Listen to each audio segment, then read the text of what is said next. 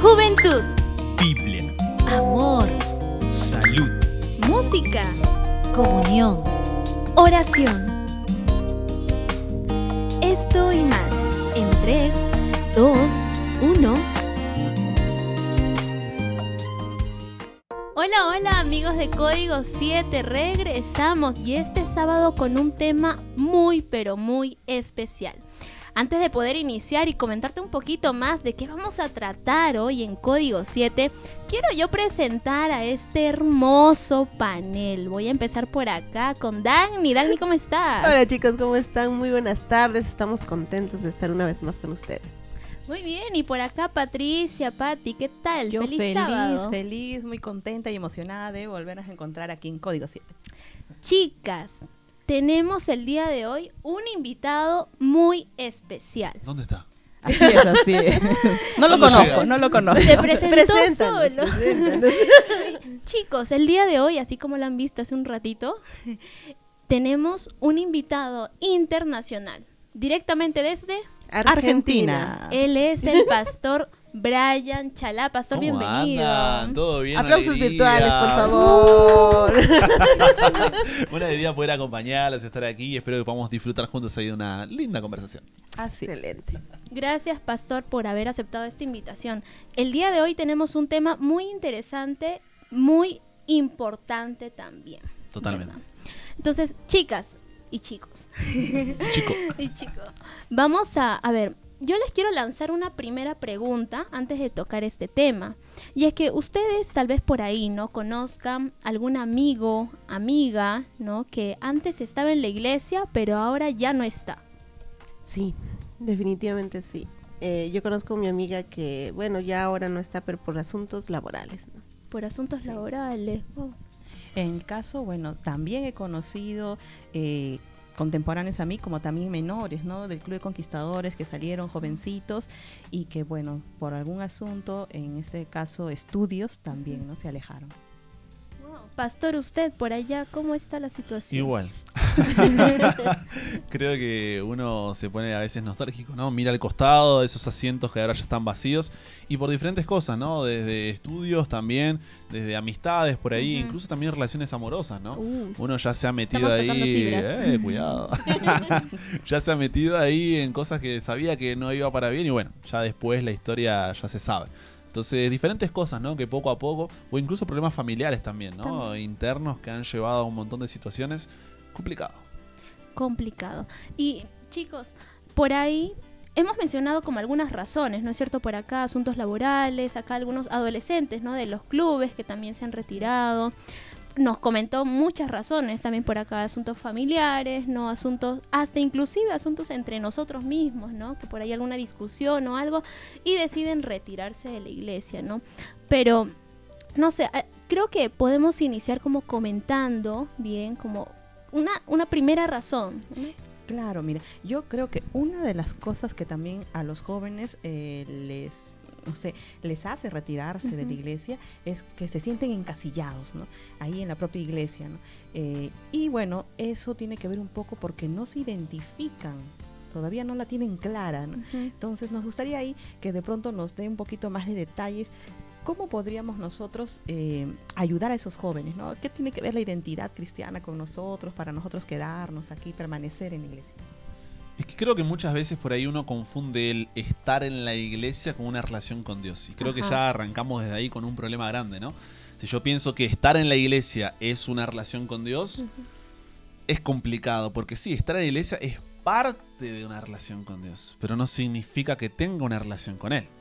Y, y si uno confunde esas cosas, e- es complicado, creo que querías decir. Es, es en realidad justo eh, cuando usted dice eh, el, el de pertenecer a un Sí. lugar, En ese instante. Creo que muchos de nosotros cuando ingresamos con ese primer amor queremos hacer más cosas.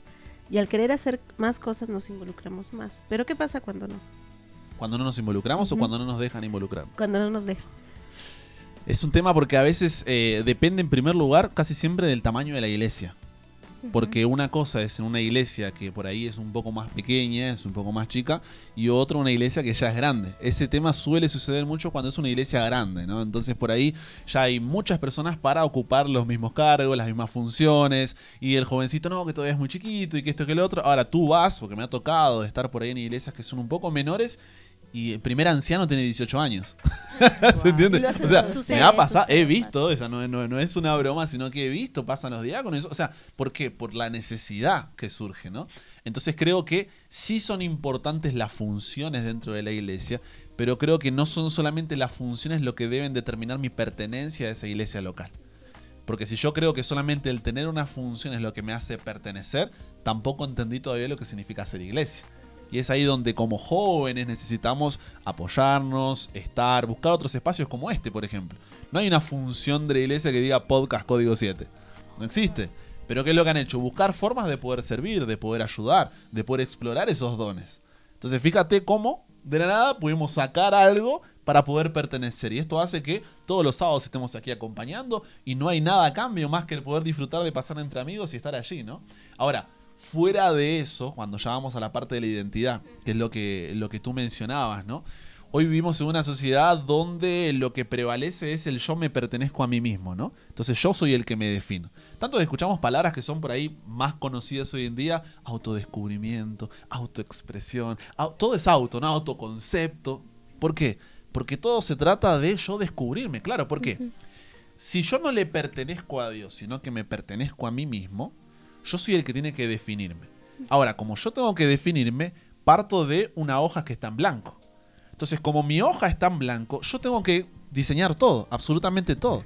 Ahora, ya hay un problema con esto desde un inicio. ¿Por qué? Porque nada que es creado busca su propia identidad. Por ejemplo, permiso, tengo tu teléfono aquí.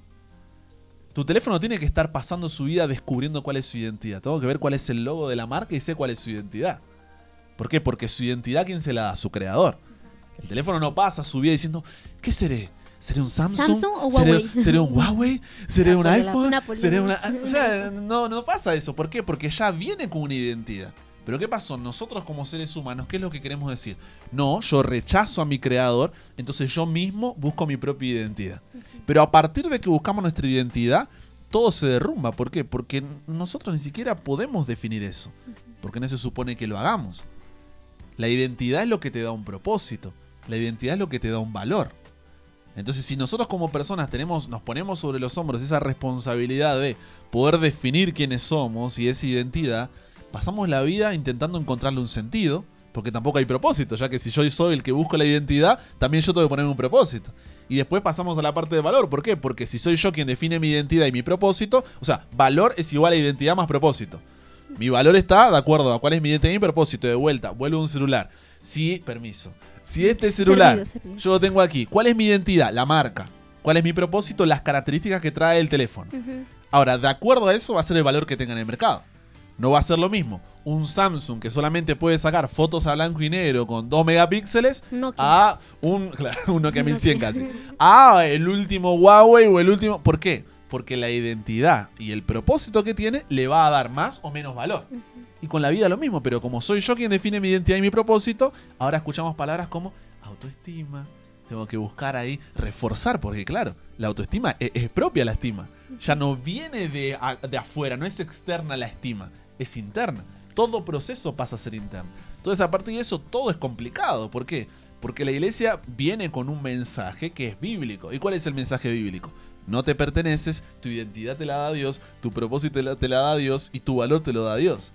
Y yo vengo con esa otra mentalidad y eso choca. Entonces termina arruinando todo tipo de relación con Dios, con la iglesia, pero bueno, ya podremos ir siguiendo conversando. Claro, eso es muy cierto lo que menciona.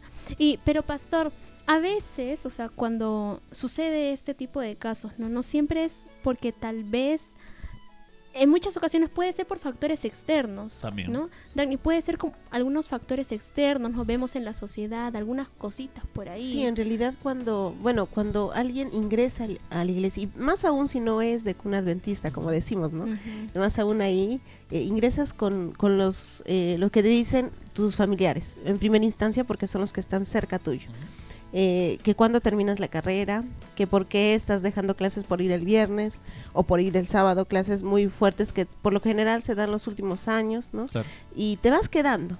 Esto hace de que este factor externo, que es familiar, cercano, pues te presione, ¿no? Haya una presión detrás, ¿no? Y muy aparte de eso, los amigos, ¿no? También. Que obviamente ya estás dejando, ¿no? Estás en- entrando a la iglesia, estás empezando a conocer nuevos amigos dentro de la iglesia, que son el, el interno, pero el externo de estos amigos que tienes que dejar porque sabes que no están bien para ti, pero te duele.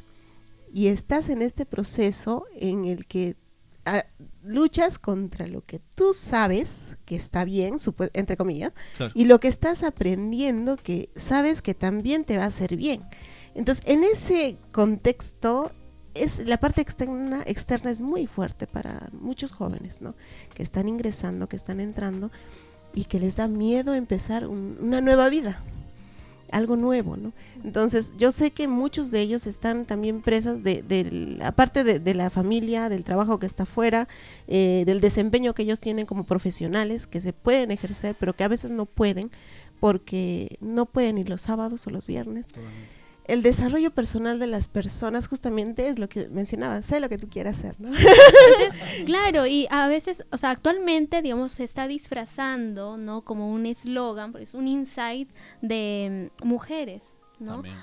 Pero que sin querer queriendo ya está yendo más allá, ¿no? O sea, el eslogan de este año se estrenó, ¿no? Barbie, sé lo que tú quieras hacer. Igual hay muchos, eh, muchas marcas, publicidad, redes sociales, Sedal, Pantene, todo. Busca tu ¿no? mejor versión. Claro, y, y un millón de eslogans, ¿no? Entonces, ahí justo mencionábamos uno de los factores externos que hoy en día se está tocando, que es como el desarrollo personal, ¿no? La autosuficiencia, ¿no es cierto? Lo que mencionaba el pastor. Pero El justo auto, el auto, el auto. tal vez allí, este, no sé, mi pregunta tal vez sería, ¿no? Eh, ¿Está mal desarrollarse?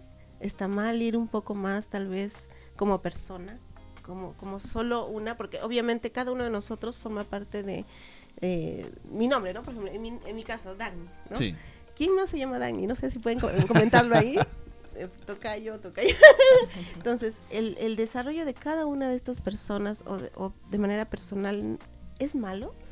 Vamos por partes, porque es una pregunta con, con varias partes, ¿no? Entonces, en primer lugar, yo creo que uno de los principales problemas que tenemos, no solamente como jóvenes, sino como iglesia a la hora de eh, poder entablar y presentar quién es Dios para las personas, es que resumimos lo que es ser cristiano a un conjunto de acciones externas. Llámense leyes, principios o normas, ¿no? Entonces, lo que me define a mí es lo que yo tengo permitido hacer, entre comillas permitido, ¿no? Y lo que tengo prohibido hacer, entre comillas prohibido. Porque nadie viene y me prohíbe me, me permite, sino en que como, no, yo soy adventista, acá hace la adventista, no hace esto, esto y el otro, y hace esto, esto y aquello, ¿no? Eh, resumimos todo a actos, sí, vas a decir algo. Sí, justo eso, ¿no? Suena a limitaciones Claro. más que, que- que beneficios. ¿no? Pero es que es todo externo. Pero ¿qué es lo que sucede? Eso externo, ¿es correcto? Sí, porque es bíblico. Pero el problema cuando es, es cuando lo externo se torna en esa relación con Dios y no es una consecuencia de una relación. Voy a explicar lo que quiero decir. Estamos más preocupados por aparentar ser cristianos y lo que se supone que debe hacer un cristiano, antes que preocuparme por cómo está ese corazón. ¿Por qué? Porque la relación con Dios va de adentro hacia afuera, nunca de afuera hacia adentro. Pero la mayoría de las veces de que estamos preocupados, primero por lo de afuera.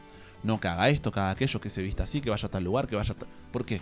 Porque quiero eso. No importa cómo esté su corazón. Después lo vemos. Cuando es al revés. Es mi corazón primero lo que es transformado y a partir de eso mis acciones, mis actitudes. Entonces ya no es que no puedo, es que no quiero. Fíjate cómo cambia. Si es externo es yo no puedo. Si es interno es yo no quiero. Y hay una gran diferencia entre el no poder y el no querer. Ahora, a partir de ahí hay factores externos, ¿no? ¿Y por qué esos factores externos nos presionan? Porque no hay nada en lo interno. Entonces simplemente son un conjunto de acciones que yo estoy manteniendo. Y yo entiendo que eso es ser cristiano. Pero llega un punto donde ya no es suficiente. Hay un libro que se llama Conocer a Jesús es- lo es todo, de Alejandro Bullón, o su versión anterior, Fuerzas para Vencer, también es conocido, ¿no? Que él lo que explica es eso, dice. Uno de los mayores problemas que tenemos como cristianos jóvenes, ¿cuál es? Es que llega un punto donde estamos cansados de poder vivir esa vida perfecta que nos están presionando para vivir. Entonces, ¿qué digo? Hay un momento en el cual digo, ya no puedo más. ¿Por qué? Porque en el fondo ninguno termina cumpliendo todo al 100%. Entonces me siento hipócrita. ¿Por qué? Porque vengo acá el sábado y digo, feliz sábado, ¿cómo anda hermana Dagny? ¿Todo bien? Dios le bendiga, bienvenida a la iglesia. Pero después por dentro estoy pecando, pero... Entonces, ¿qué es lo que sucede? Hay una dicotomía allí. Entonces me siento hipócrita y una vocecita que me termina diciendo, ¿a qué me intentas engañar? Entonces prefiero disfrutar la vida afuera, ¿por qué? Porque estaba con un pie adentro y un pie afuera. Pero en un momento me estoy perdiendo un montón de cosas por estar aquí jugando y encima estoy fallando por este, mejor me voy afuera y sigo haciéndolo. Entonces, como no había algo formado dentro, los factores externos comienzan a tener presión. Entonces, si para mí afuera, por ejemplo, me ofrece una universidad, un trabajo o una relación amorosa, me va a pesar. ¿Por qué? Porque eso tiene un sentimiento mucho, mayor que esas acciones que me estaban haciendo hacer. Entonces, a partir de ahí, eso, ese elemento externo tiene presión sobre mí. ¿Por qué? Porque yo no tenía una identidad fundamentada en Dios. Yo hacía cosas que dice en la Biblia, pero no tenía una identidad como un hijo de Dios. Sería como, claro, sería como una construcción, no una construcción, el bambú, no tantos años para abajo y luego crece, la construcción misma de una casa, ¿no? Que necesita tener bien los cimientos, claro, para que luego pueda crecer bien. Claro, pero ese cimiento no es porque a veces pensamos cimiento. Bueno, haz la fe de Jesús, por ejemplo. Yo puedo terminar la fe de Jesús del principio al final y no tener una relación con Dios. ¿Se entiende? Eso me da conocimiento, pero no intimidad. Por acá mencionábamos, y justo antes de, de entrar eh, en vivo, este, justo antes de entrar nos mencionaba, ¿no? Germán nos comentaba, está la parábola del sembrador. Que al final solamente estos, o sea, estos de- que escudriñaron la palabra, que, que saben realmente, ¿no? ¿Qué es lo que dice la Biblia, las doctrinas y todo? Solamente ellos se conservaron, ¿no es cierto? Entonces, sería lo mismo, ¿no? Solamente los que no solamente lo estudian o hacen su fe de Jesús, no solamente hacen este mm, Su cura sabática. claro, su escuela sabática, sus reviva- sus revivados, ¿no? Sino que van más allá, más allá de lo evidente. Van más allá y tienen estos cimientos bien establecidos Sí. de ta- a tal punto que esos factores externos que mencionamos ya no nos afectan. Claro, pero siempre y cuando eso, esa información sea una realidad en mí. O sea, yo cuando entiendo que soy un hijo de Dios, de repente todo cambia porque mi identidad cambia. Entonces yo tengo una identidad, ya no es algo que hago, es alguien que soy. Eso es muy diferente. Una cosa es hacer algo y otra cosa es ser alguien. Parecer y ser También, ella es a otro lado todavía. Pero lo que va es cuando yo tengo esa identidad, que de repente cuando entiendo que mi vida tiene un propósito y entiendo que mi vida tiene un valor, cuando viene, por ejemplo, la universidad y el trabajo. ¿Por qué son dos cosas que tiran tanto cuando por ahí uno llega a, a esa etapa? Porque tenemos muchos mensajes como somos una generación que viene por ahí de, de familias que no se han, aquí en Sudamérica, ¿no? No han tenido un gran desarrollo académico. Han tenido que trabajar, Ah. pero un montón. Entonces, ¿qué es lo que dicen? Tu hijito, tu hijita, Tienes que, que tienes la oportunidad, sé alguien en la vida. Y te presionan y te dicen, ve a la universidad, tú tienes que graduarte, tienes que tener estudios, ¿por qué? Porque no quiero que pases como yo pasé, pasar hambre y tener que... ¿Por qué? Porque tú puedes, yo estoy aquí para sostener. Y somos esa generación ahora que tiene esa capacidad de poder ir a estudiar sobre el fundamento que nuestros abuelos y padres construyeron. Presión otra vez. Pero porque hay esa presión ahora. Pero ¿qué sucede? Cuando yo entiendo que soy un hijo de Dios y entiendo que mi propósito parte de esa identidad, cambia todo. ¿Por qué? Porque todo lo que hago es un medio para un fin mayor. ¿Cuál es ese fin mayor? Darle gloria a Dios. Entonces, ¿es importante estudiar? Es importante estudiar. ¿Es importante trabajar? Es importante trabajar. Pero todo eso es un medio y no un fin en sí mismo. En el momento que se torna un fin en sí mismo, yo empiezo a definir el éxito por tener esa carrera o ese trabajo. Se pierde la... Ahí está justo eso lo que Sí. mencionas, ¿no? Que es el éxito. Y Dani justo hace ratito, hace un momento mencionó, ¿no? Y entonces estará bien, está bien que yo vaya detrás de esos sueños, ¿no? Justo mencionábamos al inicio por ahí que algunos jóvenes se fueron de la iglesia para perseguir sus sueños porque vieron otras oportunidades, ¿no es cierto? Y ahí está, ahí mismo, ¿no? Si empezamos de atrás, ¿qué significaría éxito para nosotros como cristianos realmente? Es que eso lo define tu identidad y tu propósito. El éxito, vamos otra vez con un ejemplo bien así visual. ¿Qué sería un éxito para permiso? Otra vez, el celular. ¿Qué sería un éxito para este celular? Sería una cosa, no me lo digas, solamente vamos a reflexionar. Sería una cosa. ¿Qué sería el éxito? Permiso, ¿cómo le dicen aquí a esto? Lapicero. Ah, estamos bien. No, lapicero. Lapic- Lapicero. Ah, le dicen lapicera. Lapicera para mí. Ay, ah, ay, está, ay. bien, yo sabía que había algo raro. Entonces, ¿qué define el propósito de esto? Piénsenlo, todavía no hay que responder. Tenemos las dos cosas. ¿Qué es éxito? ¿Significa lo mismo para estos dos elementos? No. ¿Qué marcaría el éxito de una lapicera? Ahora sí pensando en voz alta. Eh, Que funcione Que escriba bien. bien. escriba bien. Bien, ¿y de este celular? Que cumpla con sus con características. funciones. Depende de, la De- persona. por eso. Pero tiene un propósito un celular, ¿no es cierto? Claro. Vos no vas a viajar por un celular, pero vas a hacer otras cosas. Que todas sus funciones sean eficientes. Claro. Claro. Entonces, fíjate, ¿qué es lo que define el propósito de estas dos cosas? Su identidad, ¿qué son? Entonces, ¿qué va a definir para mí qué es éxito? Mi identidad y mi propósito. Entonces, yo soy el que tiene que. No, al revés, ¿no? Esta es la- Creo que te estafé. Ahí va, ahora mejor. Entonces, ¿qué es lo que. Ah, sí, no nos salió la próxima. Entonces, te reíste, En ¿no? vivo, ya está al ¿ah? frente. En vivo. Entonces, ¿qué es lo que sucede? El éxito lo define mi identidad y mi propósito. Entonces, si yo no tengo mi identidad y mi propósito en Dios, me voy a dejar llevar por cualquier otro tipo de definición de éxito. Ahora, vivimos en una sociedad donde la identidad y el propósito no viene definida por Dios, sino que dicen, tú busca tu identidad, tú busca tu propósito. Pero si yo no baso mi identidad y mi propósito en Dios, mi valor queda definido por tres cosas básicamente, porque no, no hay otras opciones. Queda definido o por lo que puedo hacer, o por lo que el resto dice de mí, o por lo que tengo. Estas son las únicas tres cosas que te dan valor si tu identidad y tu propósito lo defines tú y no viene fuera de ti. Lo que puedes hacer, lo que el resto dice de ti o lo que puedes tener. Y si te das cuenta, son las tres cosas que siempre nos terminan llevando para un lado o para el otro. Doy un ejemplo. Éxito, lo que puedo hacer. Tengo que poder conseguir este título, terminar esta carrera, poder lograr esto, poder avanzar, poder tener mi trabajo, poder... Entonces, mi valor se define en lo que hago. Entonces, siempre tengo que buscar ese autodesarrollo, autocrecimiento. Superación. ¿Por qué? Superación, porque nunca va a ser suficiente. Ya que en el momento de que todo se torna una competencia también. ¿Por qué? Claro. Porque si tú haces mejor que yo las cosas, yo valgo menos que tú. ¿Por qué? Porque nosotros nos definimos por nosotros mismos, no hay nada más que nos define, no hay algo externo, es interno. Competimos constantemente y por eso somos una sociedad de la comparación. Ahora, en segundo lugar, lo que el resto dice de mí. ¿Por qué? El que dirán. No soy, no- ya que no hay algo externo y soy yo, entonces la opinión de los demás es la que me va moviendo. Reconocimiento. Claro, e, e incluso la persona que más importancia tiene para mí va a tener más fuerza hacia mí. Entonces, si es una relación amorosa, yo dejo las cosas de Dios porque, porque quiero estar con esa persona. Más si es mi, claro, si son mis padres, no, dejo porque tengo que hacer esa carrera porque mi papito y mi mamita tienen que estar orgullosas de mí.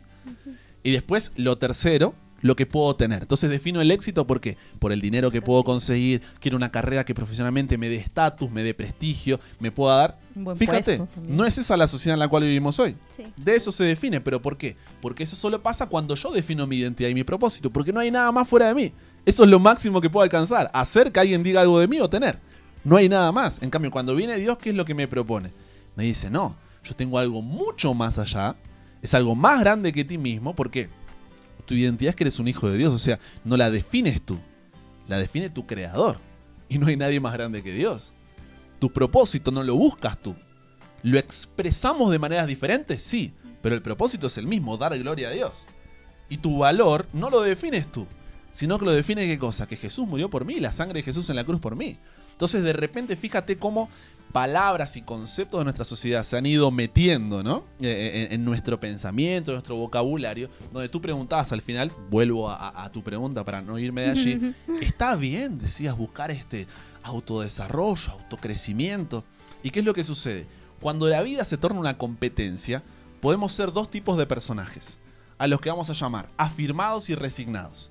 ¿Quiénes son los afirmados? Afirmados son los que dicen, no, tú tienes que seguir adelante, buscar. O sea, yo me identifico más, por ejemplo, con la parte de los afirmados. ¿Qué es lo que dicen? No, tú haces tus planillas, te organizas, tu calendario, va, Ay, me está 5 de la mañana al gym, de ahí tu rutina, todo planificadísimo. ¿Por qué? Porque tienes una vida y todo depende de cómo tú la construyas. Hoy es el primer día de toda una vida, o sea, es el típico motivacional, ¿no? O de hecho a veces se sienten culpables y muy mal cuando empiezan a hacer, digamos, ver la televisión simplemente, ¿no? Empiezan, ay, estoy Claro, perdiendo es mi que ese es el problema. Cuando yo no estoy súper desarrollándome, es como que Estoy perdiendo el tiempo. estoy perdiendo el Se me tiempo. va la vida. Todo tiene que, y una palabra aquí, todo tiene que ser productivo. Ujú.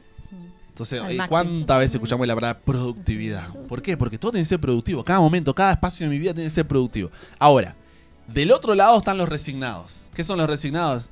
Ah, mm, de pronto ya como- los que ya se cansaron Claro. también, ¿no? Pero ¿por Ante qué? tanta competencia ya. Es una competencia. ¿Y qué pasa con una competencia? Si yo voy adelante, está todo bien. Pero ¿qué pasa si veo que empieza a pasarme gente? Y cada vez son más. Entonces, en un punto, ¿qué es lo que digo? Ah, ¿Para, Ya no qué me voy a, esfuerzo. para qué voy a seguir corriendo si no voy a ganar la competencia? Entonces, por lo menos prefiero pararme y disfrutar el, el presente. Disfruta el proceso. Ahora, ¿cuáles son esas frases hoy? Lo importante no es el destino, es el proceso. Vive el presente. La vida es una sola, porque claro, estás resignado. Es una competencia. Entonces, fíjate, pero en un punto, los afirmados simplemente son afirmados hasta que pasan a ser resignados. Porque como es una competencia, siempre habrá alguien más adelante que tú.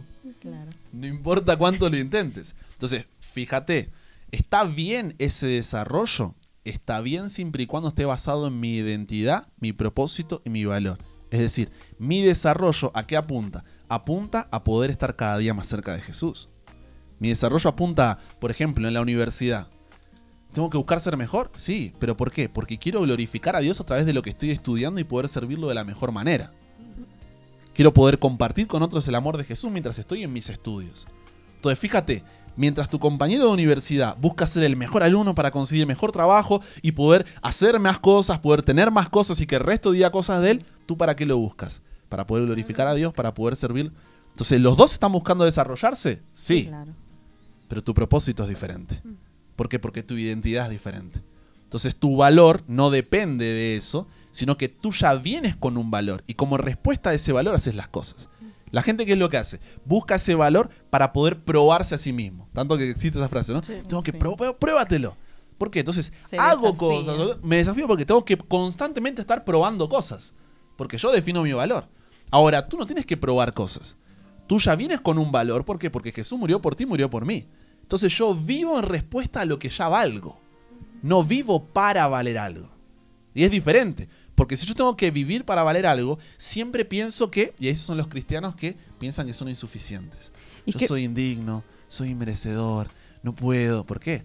Porque están pensando con una mentalidad de afuera las cosas de Dios. Entonces piensan con una identidad, propósito y valor que no están en Dios, pero las cosas de Dios. Y, eso choca. Entonces, ah, no puedo ir a Dios después de lo que hice. Pequé, me fui demasiado lejos, caí demasiado bajo. Porque claro, ¿qué pienso? Que depende de mí que Dios me acepte. Porque vengo con la otra mentalidad. Y Dios te dice, no, es al revés. Vienes a mí porque yo ya morí por ti.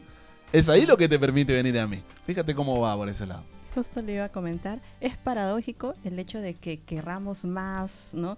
Eh, sobresalir en todo, pero nosotros mismos nos limitamos con ese pensamiento porque nuestra capacidad, nuestra mente es finita. Entonces, con ese pensamiento finito creemos que podemos lograr más, dejando de lado la identidad eh, que Dios nos ha colocado, ¿no? Al ser hijos suyos. En realidad, logramos menos. Por eso digo, es paradójico, ¿no? Es Claro. paradójico. Nuestra mente finita quiere lograr más, dejando de lado el concepto que Dios tiene en nosotros, ¿no? nuestra identidad que, como hijos de Dios. Claro, pero y también parte de lo que decía, esa presión externa, ¿por qué se da? De nuevo, nuestros pensamientos son determinados por nuestros... Por, perdón, voy al revés. Nuestras acciones son determinadas por nuestros sentimientos y nuestros sentimientos son determinados por nuestros pensamientos. Yendo para otro lado, nuestros pensamientos determinan nuestros sentimientos, nuestros sentimientos nuestras acciones. ¿Vamos bien hasta ahí? Pensamiento, sentimiento, acción. Cabeza, corazón, mano. ¿Estamos bien ahí? Ma- Ah, ahí eh? está mejor. Ahí está, Cabeza, cabeza, corazón, corazón, mano. Pensamiento determina Cabeza, corazón, sentimiento, sentimiento determina acción. ¿Qué sucede? Piensa en la mayoría del tiempo qué es lo que está entrando en tu mente. En todo tipo de interacción, ya sea humana, digital o lo que sea. ¿Qué tiene la mayor atención en tus pensamientos? Si nos ponemos a reflexionar, son cosas que afirman la cosmovisión o la forma de pensar donde mi identidad, mi propósito y mi valor viene definido por mí. Entonces, si yo estoy cinco horas en la universidad, rodeados de compañeros que tienen esa mentalidad, paso dos horas y medias por día en redes sociales, me miro un capítulo de serie, escucho mi playlist musical, escucho ese capítulo de podcast de autodesarrollo y después leo cinco minutos mi devocional, La balanza. no te sorprendas de que tu forma de pensar se moldee por esa otra cosmovisión, esa otra forma de ver la vida. Si después le dedicas cinco minutos a esto. Entonces, ¿qué es lo que sucede allí? Hay una paradoja, como tú decías. ¿Por qué? Porque yo quiero de un lado digo, no, yo soy hijo de Dios, mi propósito. Sí, pero la mayor parte de tu tiempo está moldeado por eso. Entonces, ¿eso qué moldea? Tu pensamiento. Eso determina la forma en la cual te sientes. Y eso determina cómo actúas. Entonces, fíjate, obviamente que nos va a costar, obviamente que va a ser difícil. Y ese es nuestro máximo desafío. Yo no leo la Biblia porque me dijeron en la iglesia que tengo que leer la Biblia. Porque si no leo la Biblia no soy salvo. No, leo la Biblia porque esto es lo que va moldeando esto. Esto moldea esto y esto moldea esto.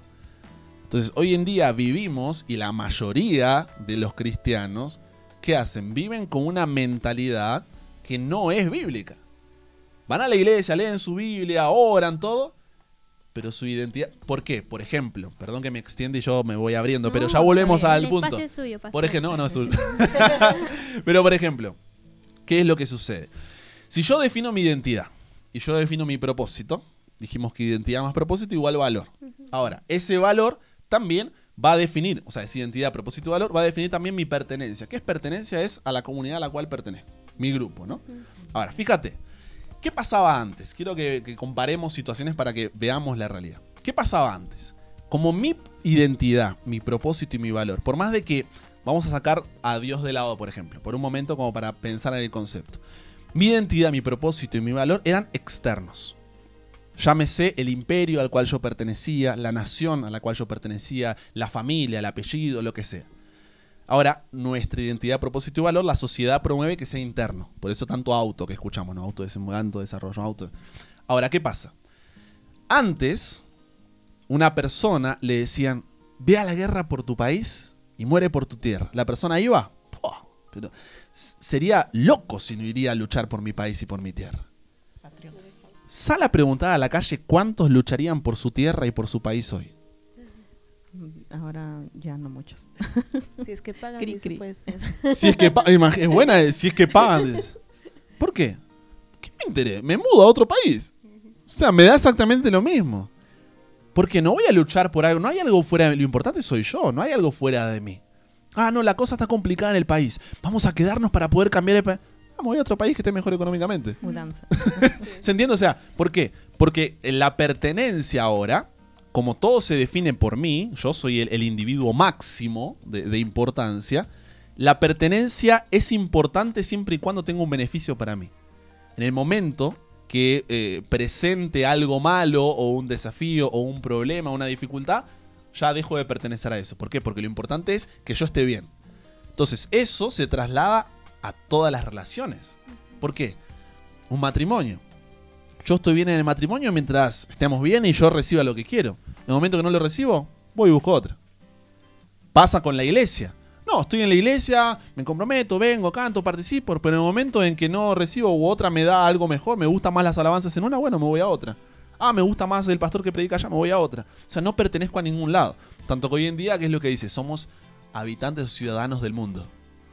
¿Por qué? Porque no pertenezco, sí, dime. Justo ahí, mientras usted explicaba todo este detalle, eh, se me queda ahí una palabra en la mente, ¿no? Egoísmo. Porque todo se Orgullo también. concentra en mí, en mí, en mí, el yo, yo, yo, ¿no? Y de pronto es eso lo que nos aleja de lo que eh, Dios desea para nosotros. ¿no? Pero ¿sabes qué es lo más paradójico? Vamos a seguir usando la palabra. que es el mismo truco desde el principio. Seis mil años y seguimos cayendo en La el mismo truco. historia, el mismo cuento. Génesis 3, ¿qué es lo que le No dice? aprendemos, no y aprendemos. seréis como Dios. Dios, semejante a.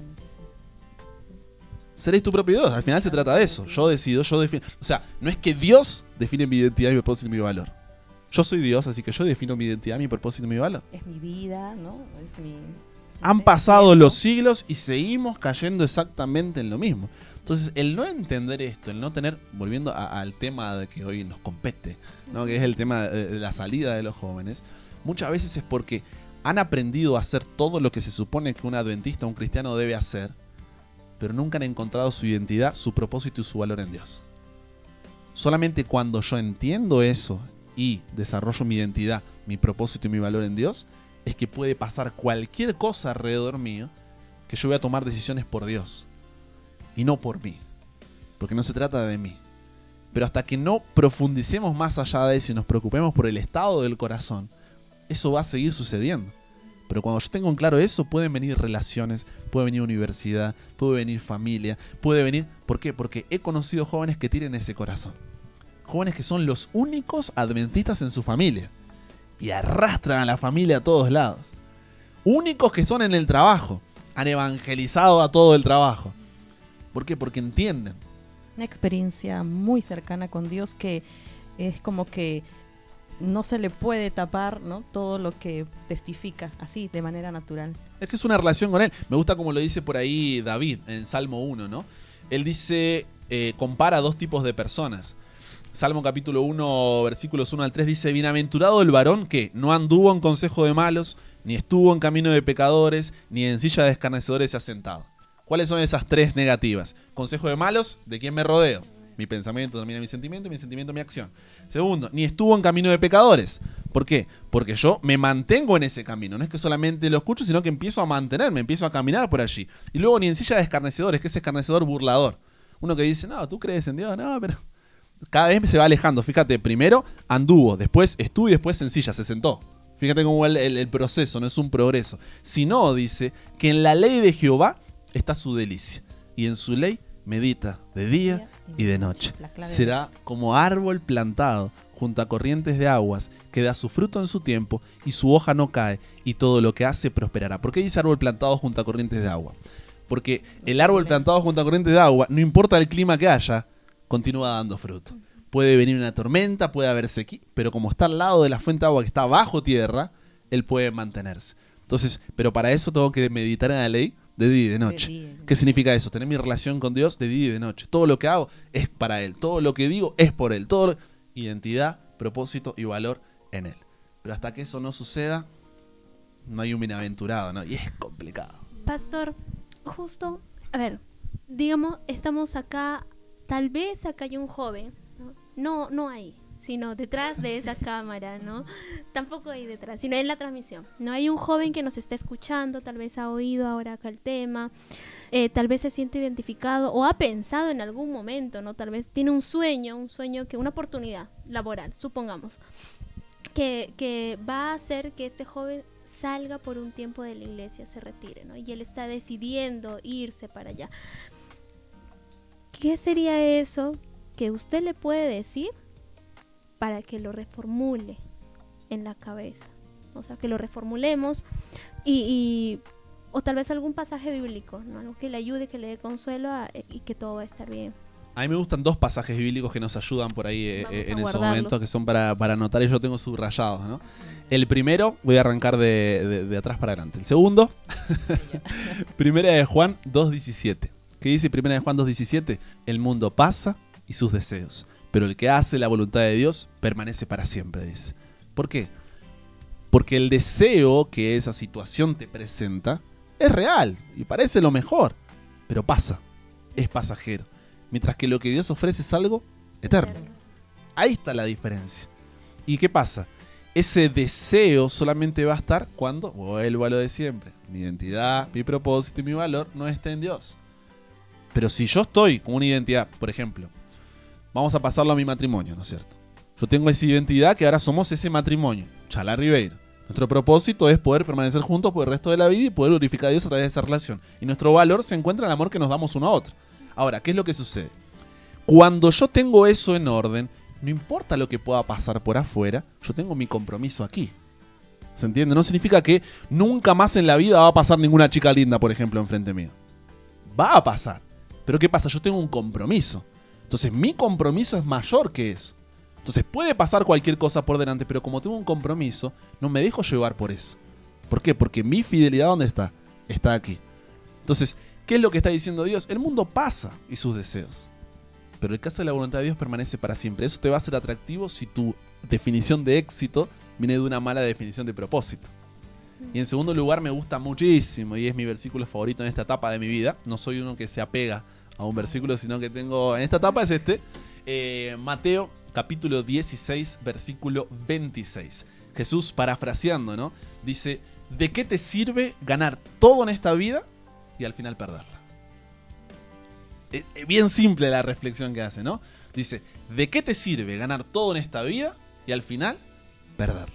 Porque claro, imagínate, La Yo puedo- no, claro, yo puedo construir. Imagínate que me va, vamos a pasar a una mentalidad, una cosmovisión, una forma de ver la vida de la sociedad, donde mi identidad, propósito y valor lo defino yo.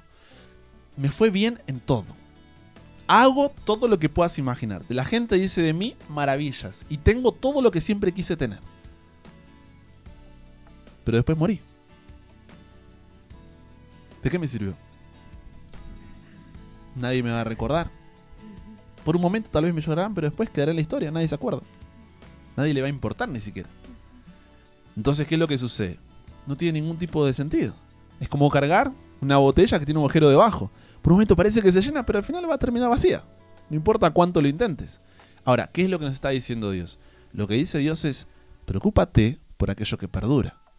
Preocúpate por aquello que es eterno. Porque es lo único que vale la pena. ¿Para qué construir sobre algo que después se derrumba? O como dice, ¿no es cierto?, también la parábola del hombre que estaba allí construyendo, construyendo todo, ¿no? Dice, armen esto, hagan lo otro. ¿Y qué dice Jesús? Eres tonto, ¿eh? ¿No sabes que esta noche vendrán por ti? Entonces, ¿de qué te sirvió todos los planes que hiciste, todos los sueños y anhelos que tenías? O sea, creo que como jóvenes sí tenemos que tener sueños, sí tenemos que ser anhelos, sí tenemos que tener metas, sí tenemos que, ¿por qué? Porque ahí entramos en otro tema que sería otro ya, que es el tema de la voluntad de Dios, ¿no? ¿Cómo sé cuál es la voluntad de Dios Otro para mi vida? tenemos otro. Pero así, súper resumido, no es que la voluntad de Dios es un itinerario de viaje.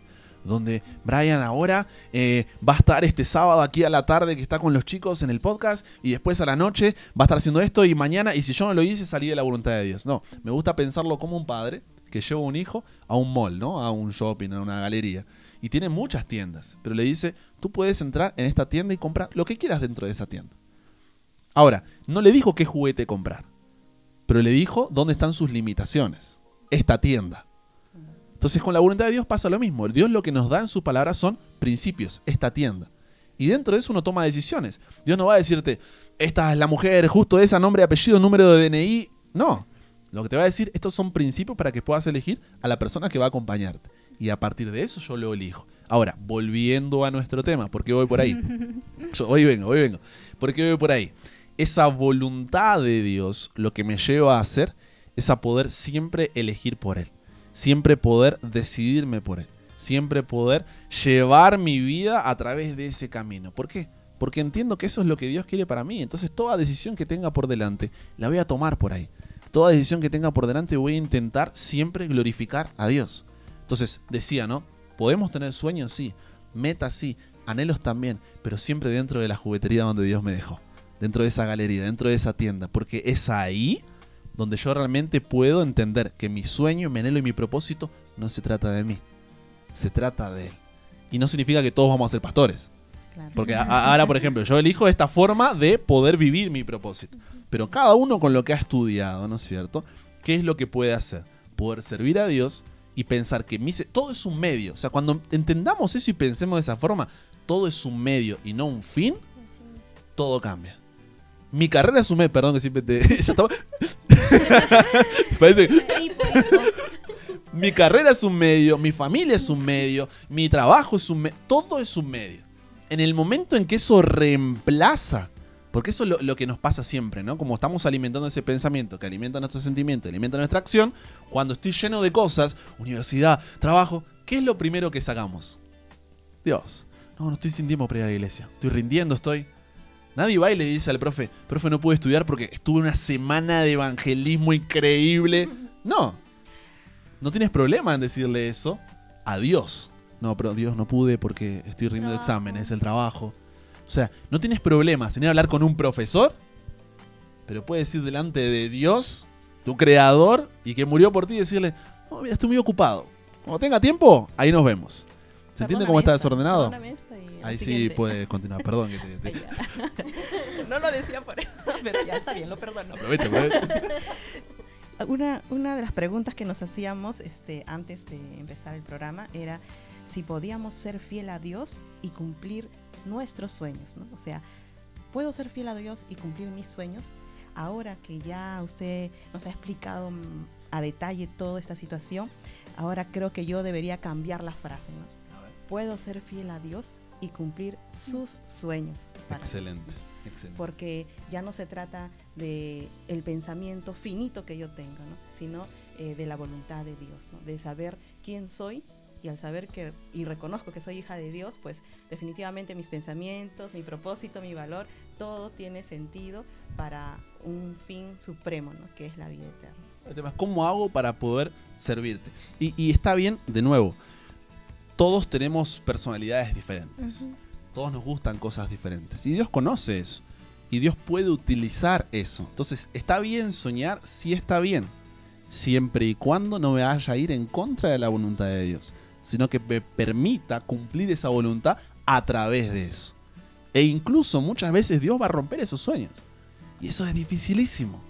¿Por qué? Porque yo quería eso, yo lo soñé, yo lo pensé, yo... Vengo con la otra mentalidad, ¿no? Y Dios te dice, no es por ahí. Qué Doloroso, difícil que es ahí. ¿no? Pero es ahí donde también se prueba esa fidelidad. Estoy dispuesto a seguir siendo fiel. Me encanta ahí el relato de Daniel 3, los amigos de Daniel. ¿Qué es lo que pasa? Están allí delante de la estatua, se levanta la estatua y Nabucodonosor ve que se quedan levantados y le dicen, seguro no se van a arrodillar. Le dicen, no. Pero mirá que está el horno ahí calentito, les dice. Y ellos responden en el versículo 16, 16 al 18. Les dice, nuestro Dios puede librarnos del horno de fuego. Ellos confían en que Dios puede hacerlo. Pero, incluso si no lo hace, les dice, igual no nos arrodillaremos. Ah, es, Confianza Yo que- plena, absoluta. sea, tengo un cuadro en mi habitación de Saddam, me saca de vender. 100 de 100. Porque claro, o sea, ¿qué es lo que sucede? Yo tengo mi sueño. Ellos estaban, ya eran, tenían dentro de lo que era Babilonia, habían conseguido subir a, a los puestos políticos más importantes, habiendo sido cautivos de un pueblo que ellos habían conquistado. O sea, estaban alcanzando el sueño de cualquier israelita, de cualquier judío, ¿no? Y ahora de repente tienen que arrodillarse para mantener el sueño. ¿Qué voy a hacer? ¿Me arrodillo para mantener el sueño o no? Un ratito. Un ratito, nadie va a ver, están todos aquí arrodillados. Pero que dice, Dios puede librarme del horno de fuego. Pero incluso si no lo hace, igual sigo siendo fiel. Y Dios responde siempre a esa fidelidad. Y está con nosotros a través del fuego. Y muchas veces hay muchos que estamos en esa etapa, ¿no? A través del fuego. Donde por ahí tuve que dejar una carrera, me retrasé un año, no pude conseguir ese trabajo, no pude conseguir ese ascenso. La chica que me gustaba estaba enamoradísima, tuve que dejarla pasar porque era yugo desigual. O sea, son situaciones que realmente nos comprometen. Pero mi identidad, mi propósito y mi valor está en Dios. Todo lo demás pasa por ese filtro. Si no pasó por eso, no va.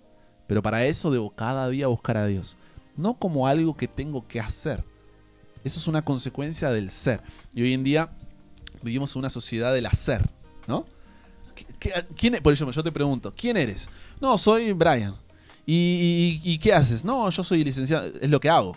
No, yo trabajo en... No, yo... Nadie dice, soy un- adventista del séptimo día, mucho gusto. Un placer. Nadie lo dice al final, si le preguntan si tiene alguna religión. Y esto es. Nadie hace un plus, venía y, oh, mirá, cierto, soy adventista. Pero ¿qué le pasa? Cuando yo me defino por eso, todo gira alrededor de eso. Y mis sueños muchas veces se van a romper, se van a romper. Pero puedo confiar en que la voluntad de Dios es buena, es agradable y es perfecta. Pero para eso, claro, pero para eso, ¿qué debe pasar? Debo estar dispuesto a someterme. Y la muchas veces decimos, no, tener una relación con Dios, sí, pero no es cualquier tipo de relación. Porque en esa relación con Dios muchas veces bajamos a Dios a que sea uno igual, un par a nosotros. Y no, es una relación de, de someterme, de entregar, de rendirme, de dependencia. Y es todo lo contrario a los mensajes que la sociedad constantemente nos manda. Entonces ahí está el día a día en buscar qué cosa. Esto. Porque si no, mi cabeza va a tomar otro tipo de forma. Porque mi pensamiento determina mi sentimiento y mi sentimiento determina mi acción. Y por eso tenemos tantas personas con tantos dolores y tantos problemas, ¿no es cierto?, emocionales. Porque claro, no sé quién soy. No sé para qué estoy aquí en la Tierra. La vida no tiene ningún tipo de sentido. No tengo ningún valor, lucho constantemente con mi autoestima. Porque claro, estás tomando una responsabilidad que no te pertenece. Tú no eres Dios. Jamás vas a poner a definirte tú mismo, tu identidad, propósito y valor. Entonces, ¿por qué creen que estamos en una sociedad, una generación que está enferma emocional? Porque está tomando una responsabilidad que no le pertenece, que no es suya. Entonces llega un punto donde, e incluso pasa dentro de la iglesia con cristianos, ¿no? Porque tienen menos fe. No, no se trata de que tenga menos fe, sino de que es tan fuerte esa atracción hacia esa otra forma de ver la vida que ha entrado en mi forma de ver la Biblia. Y quiero vivir en esa paradoja entre tener esa forma de ver la vida de la sociedad y vivir también mi relación con Dios. Y las dos cosas no son compatibles. No se puede servir a dos señores. No se puede servir a dos señores. Y eso abriría todo otro tema de salud emocional, pero no es el tema de hoy. ya me miran raro acá. Siguiente episodio, siguiente Esto- episodio. Un siguiente episodio, igual con Brian Chalá. Yo creo que podemos resumir esto de acá. Dios te ama. Eh, Siga Jesús. me gustó y creo que lo vamos Elige a sacar para un reel de tú no eres Dios. Creo Tú que no ese va a ser el gancho. Ahí va. Ya vamos a bastantes visualizaciones. Lo por ahí a compartes, compartir. Eh, creo que hay un versículo bien bonito como para poder cerrar, que está en Mateo 25, 23, que nos dice, ¿no? Su Señor le dijo, bien siervo bueno y fiel, sobre poco has sido fiel, sobre mucho te pondré, entra en el gozo de tu Señor. Amén. Entonces, creo que, ah, creo que aquí está el punto de que dejamos de pertenecernos a nosotros mismos para pertenecerle a Él, como mencionamos, para someternos, para no tenerlo como un igual, ¿no? sino para someternos completa y totalmente. A tal punto, perdón, a tal punto que dice Pablo, no en Gálatas 2.20, ya no vivo yo, ahora Cristo vive vive en mí. Fíjate, no es que dice, ahora entrego un poquito, me rindo, ya no vivo. o sea, no existo, que exista Él. Es difícil eso. A mí me recuerda mucho y es uno de los himnos más bonitos que yo he escuchado es Prefiero a mi Cristo. Eh, Es, es hermoso, totalmente. O sea, a comparación de esto, lo otro, prefiero a mi Cristo. Yo creo que este ha sido un tema muy enrique- enriquecedor para nosotros, ¿no? que lo hemos, hemos comentado, hemos charlado y mucho creo que es muy hermoso poder compartir esto, ¿no es cierto? Para todos los jóvenes que nos están escuchando, tal vez estaban en esta situación, ¿no? Eh, en esta disyuntiva de decidir qué hago, ¿no? Tengo esto, tengo lo otro. Muchas veces sí es, a veces es por trabajo, ¿no es cierto? A veces, eh, o mismo carrera, medicina, ¿no? Y sus trabajos o sus- son los sábados.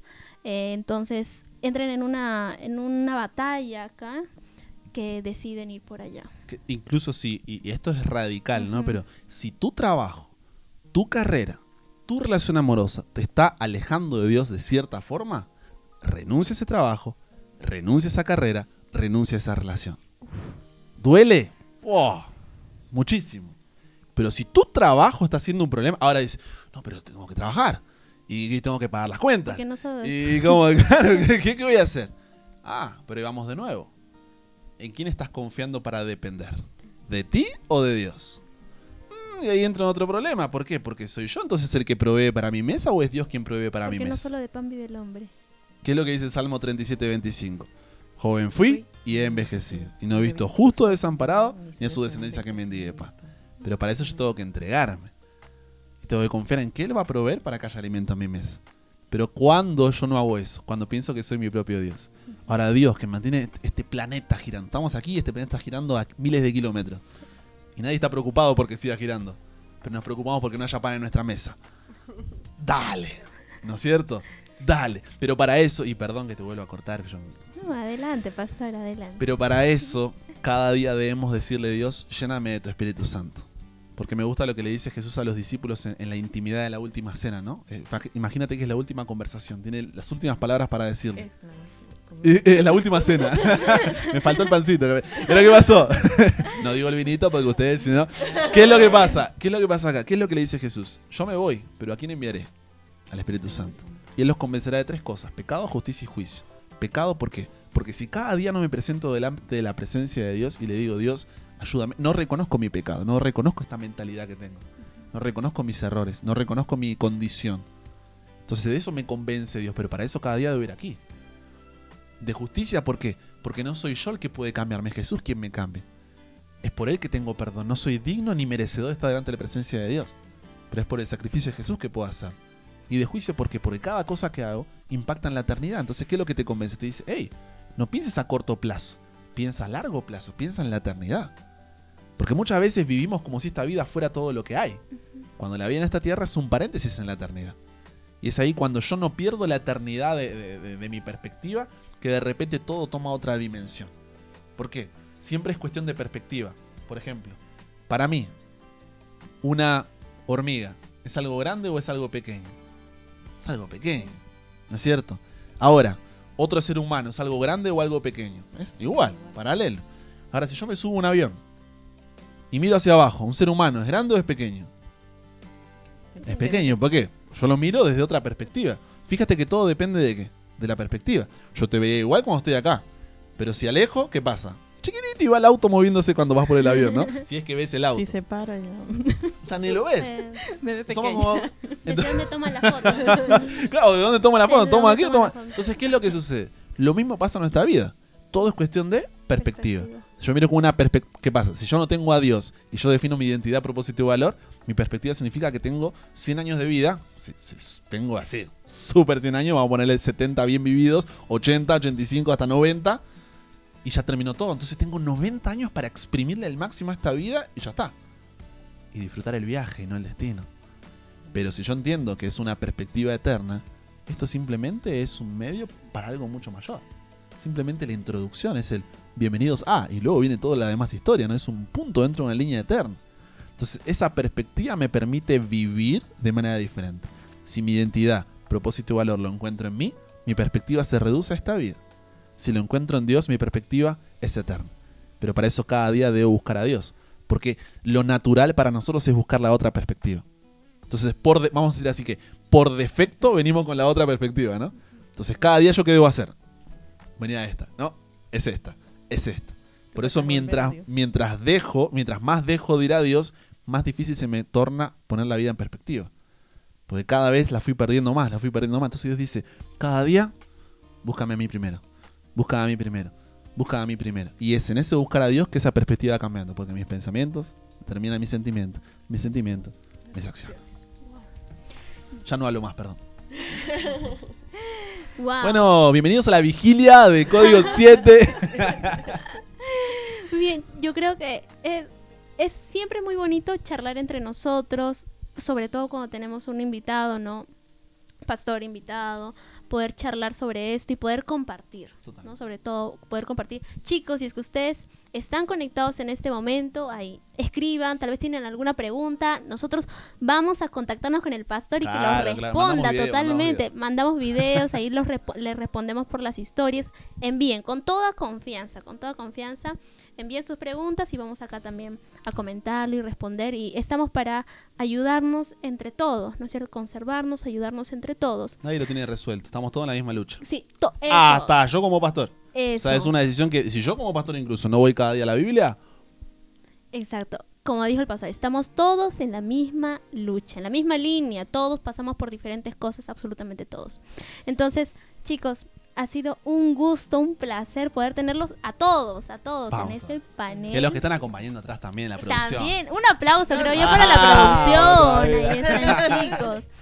Y yo creo que con este tema vamos a tener, vamos a avanzar más adelante, ¿no? Eh, eh, ahondar más también, ¿no? O sea, el día de hoy hemos tocado por qué es que algunos jóvenes de nuestra iglesia lamentablemente deciden salir. Hemos tocado ese tema y esperamos que te haya ayudado bastante si por ahí te has identificado. Chicos, llegó el momento de la despedida, ¿verdad? Este pequeño espacio, largo, perdón. Pequeño largo. Depende de perspectiva. Y entonces nos vemos en el siguiente programa, el siguiente sábado a las 2 de la tarde, acá, solo acá en Código 7.